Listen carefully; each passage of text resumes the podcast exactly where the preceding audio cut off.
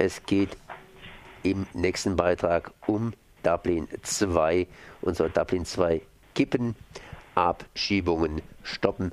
Und ich bin verbunden hier mit Philipp Stein von der Initiative Abschiebungen kippen, Dublin 2 stoppen. Guten Morgen. Hallo, guten Morgen. Philipp, äh, Dublin 2, ich meine, wer in dem Thema nicht so ganz feste drin ist, der denkt, Dublin ist natürlich eine Stadt, aber Dublin 2, das hat mit Abschiebungen zu tun und eben mit Menschen, die Flüchtlinge sind. Was für Auswirkungen hat Dublin 2 und vor allen Dingen, was ist Dublin 2?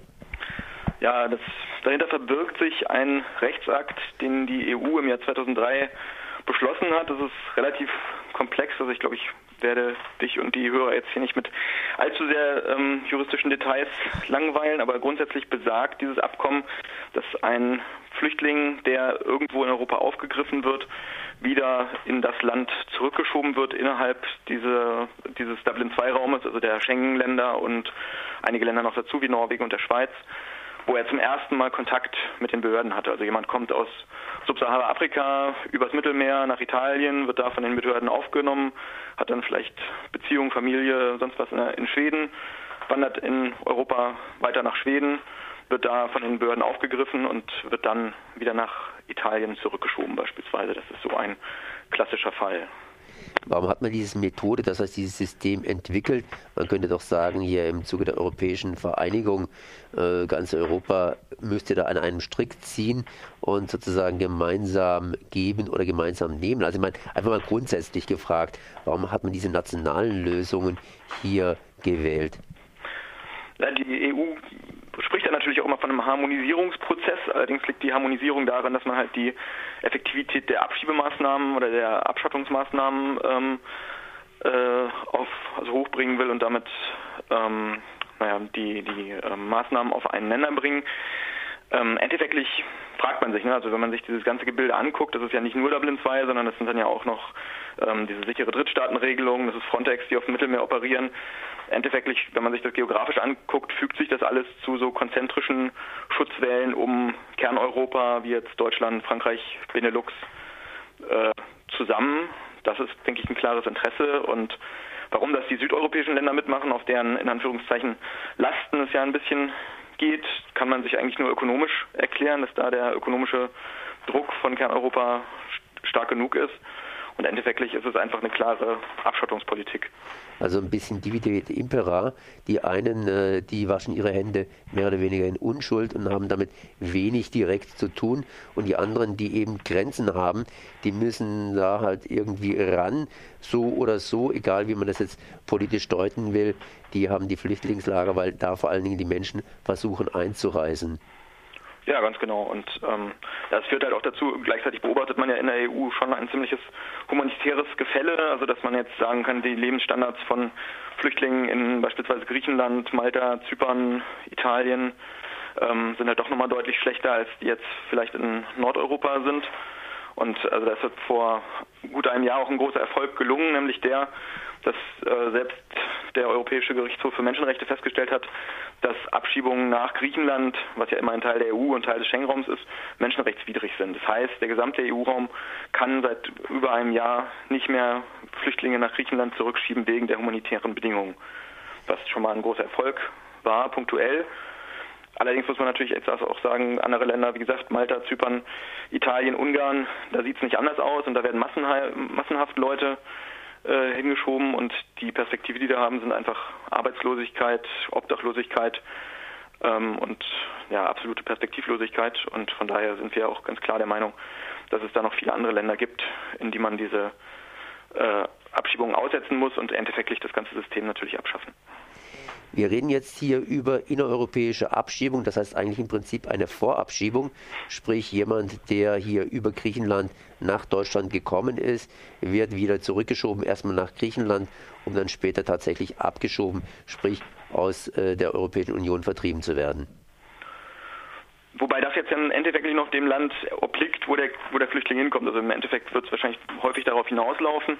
Aber erstmal geht es nur darum, dass jetzt beispielsweise in dem eben gewähnten Beispiel, dass Schweden sagt, wir sind nicht für den Menschen zuständig, schickt den einfach nur aufgrund dieses äh, formalen Abkommens halt zurück nach Italien, was halt häufig auch total sinnlos ist. Also wenn man sich jetzt Deutschland und Schweden beispielsweise, beispielsweise anguckt, die schicken sich jedes Jahr 350, 400 Leute hin und her, gleich viel, die haben im Endeffekt gleich viel Flüchtlinge, da geht es nur um den äh, Vollzug von diesem Verwaltungsakt nach Schema 0815. Da hat ökonomisch niemand was von. Es ist nur so, dass halt das Leben der Leute da erschwert wird und ähm, da halt eine rassistische Stigmatisierung stattfinden soll. 2003 wurde Dublin II praktisch in Kraft gesetzt. Da gab es ja verschiedene Entwicklungen. Hat Dublin II tatsächlich abschreckend gewirkt? Ja, man kann das immer schwer auseinanderrechnen. Also die ähm, europäische Abschottungspolitik fährt ja viele Geschütze auf und ähm, da ist jetzt insbesondere diese Intensivierung von Kontrollen halt auch im Mittelmeerraum durch Frontex, wo dann auch ab, also Boote mit Flüchtlingen unter absolut kriminellen ähm, Umständen dann zur Rückkehr gezwungen werden oder teilweise halt auch auf, auf einer See dann abgestochen werden, sodass die Leute dann zur Rückkehr gezwungen sind. Da äh, ist der Bau von Flüchtlingslagern halt im Vor-EU-Raum äh, oder dann halt auch so an den EU-Außengrenzen. Griechenland fängt jetzt gerade an, 30 neue Lager für 30.000 Menschen zu bauen. Es werden zunehmend Leute einfach ähm, inhaftiert, nur aufgrund der Tatsache, dass sie keine Papiere besitzen. Also da sind ganz viele absolut erschreckende und perfide Mechanismen, die da ineinander greifen. Und man kann jetzt nicht den einzelnen Einfluss von einer Maßnahme so rausrechnen. Aber das ist natürlich ein Teil des Systems und ein, ein Bestandteil dessen. Und insofern aus Sicht der, der Herrschenden und sich Abschottenden hat Dublin 2 wahrscheinlich schon auch gewirkt. Bis 2009 war hier bei dieser Dublin-Geschichte Polen letztendlich ein führendes Land, ist dann später abgelöst worden von Griechenland. Hat es was mit der, ja, mit der Krise, mit der Schuldenkrise Griechenlands zu tun, dass jetzt praktisch hier Griechenland, ähm, ja, sagen wir mal so, gekauft wird und jetzt hier die Drecksarbeit machen darf? Oder kommen verstärkt Leute über Griechenland in die Europäische Union hinein? Ja, beides. Ne? Also das eine, was ja wirklich äh, für uns ein großer Erfolg war, das erreicht zu haben, dass man wirklich das nachweisen konnte auf so einer hohen europäischen Ebene wie jetzt Europäischen Gerichtshof, dass man sagt, man kann in ein Land wie Griechenland momentan nicht abschieben. Das heißt, alle Länder, Belgien ist dafür verklagt worden, hat dafür bezahlt. Ähm, es kann, also das ist, dass man einfach schon mal festhält, es ist in Europa nicht alles eitel Sonnenschein, sondern auch nur, weil Europa draufsteht, können es trotzdem absolut unmenschliche Bedingungen für Flüchtlinge sein und sind es halt im Großteil der Fälle auch. Ähm, Andererseits natürlich, klar, ne, habe ich ja eben auch schon gesagt, also die, dieser ökonomische Druck ist bestimmt das, was die, was die e südlichen EU-Länder dazu bringt, da mitzuspielen, weil von ihrem Eigeninteresse her ähm, hätten natürlich kein großes Interesse daran, jetzt noch ähm, erhöhte, also noch die Flüchtlinge, die jetzt dann schon von ihren Ländern in die anderen Länder weitergewandert sind, wieder zurückzunehmen. Also das, das wird schon der ökonomische Druck auf jeden Fall sein. Eure Initiative hat sich ja geradezu über Griechenland äh, gebildet. Das heißt, es war so ein bisschen der Auslöser, dass ihr hier zusammengekommen seid und angefangen habt, gegen Dublin 2 zu kämpfen. Stimmt's? Ja, das war also eine sehr gute Erfahrung, dass man wirklich auch so viel erreichen kann. Da gab es dann ähm, auch auf Lesbos, auf dieser vorgelagerten Insel, wo Pagani so ein absolut unmenschlicher Flüchtlingsknast ist, wo es auch Voices from Pagani, wenn das jemand mal googeln will, da gibt es Videos auf YouTube, da fällt in Ohnmacht, wenn man das sieht was die Flüchtlinge dann von selber auch äh, abgefackelt haben, um das Ding einfach dem Erdboden gleich zu machen, weil es einfach so unhaltbare Zustände waren. Und da gab es dieses No Border Camp 2009 und von da ausgehend waren halt so viele Leute, die so motiviert waren, ähm, da diesen Prozess nach Griechenland zu stoppen, dass das zum großen Erfolg geführt hat. Und das war so der ein bisschen die Initialzündung, genau. Philipp, du hast jetzt aber nicht nur Griechenland herausgepickt, sondern es war sozusagen euer Ursprung und praktisch das ganze südliche Gebiet, äh, Italien, Spanien etc., ist jetzt hier auch in der Kritik. Also was primär in der Kritik ist, ist grundsätzlich dieses System Dublin 2. Also auf unserem, in unserem Aufruf steht dieses eine Zitat von diesem afghanischen Jugendlichen, was ich sehr schön finde, ist ähm, Dublin 2 heißt, wir spielen Fußball mit unserem Leben. Da werden Leute, die jetzt als Flüchtlinge nach Europa kommen, sind nur noch zu verwaltende Nummern und nur noch Frachtgüter, die irgendwie hin und her geschifft werden und wenn auf Kiste C halt Nummer 216 steht, dann wird die halt in 2000 Kilometer weitergebracht, ohne Anschauen der Person, ohne Anschauen der Umstände. Das heißt, wir wollen, dass Dublin 2 komplett abgeschafft wird natürlich, aber auf der anderen Seite muss man sich natürlich auch ein bisschen den realpolitischen Horizont setzen und da halt die Sachen, die jetzt besonders ins Auge stechen, jetzt wie die Zustände von Flüchtlingen in Ungarn, in Italien, in Malta, in Zypern, nachdem Griechenland jetzt schon rausgehebelt worden ist, muss man sich halt insbesondere angucken.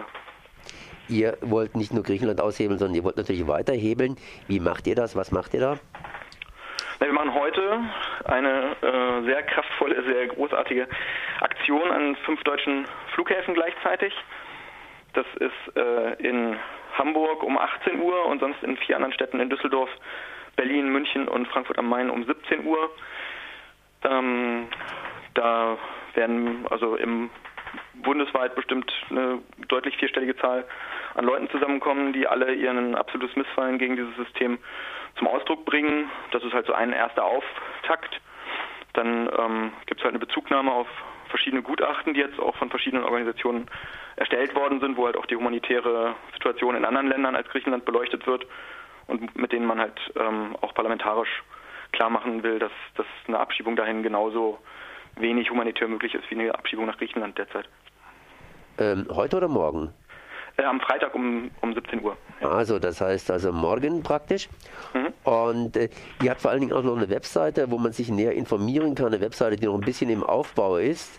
Das heißt aber, wo schon relativ viele Sachen drauf sind. Das ist dublin2.info. Ja. Ja, das wollte ich einfach nur noch mal erwähnt haben. Da kann man sich also weiterhin über eure Aktionen informieren. Also genau. dublin2.info. Und wer natürlich morgen hier bei einer dieser Aktionen mitmachen möchte, der kann sich natürlich da auch die entsprechenden Informationen auf der Webseite Dublin 2, also Dublin 2, äh, arabisch 2 geschrieben, .info besorgen. Ja, also ich möchte auch nochmal alle ganz herzlich einladen, sich da morgen in Bewegung zu setzen und zu den Aktionen dazu zu kommen. Also ich glaube, das wird sehr, sehr bunt und auch mit der Beteiligung von vielen Betroffenen, die halt auch das eine Riesenschweinerei finden natürlich und also da müssen wir deutlich vorankommen.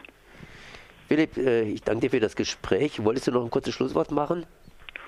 Ja, eigentlich war es das. Also das, das, wie gesagt, viele Leute zu den Aktionen, das ist jetzt erstmal so das Erste und ähm, auf lange Sicht ist es einfach so, dass es, also entweder kommt die EU dahin, einfach maximal die Augen vor jeder Form von humanitärem äh, Gedankengut zu verschließen, dass man sowas wie die Genfer Flüchtlingskonvention einfach faktisch, also komplett aushebelt. Momentan wird ja faktisch immer mehr schon ausgehebelt.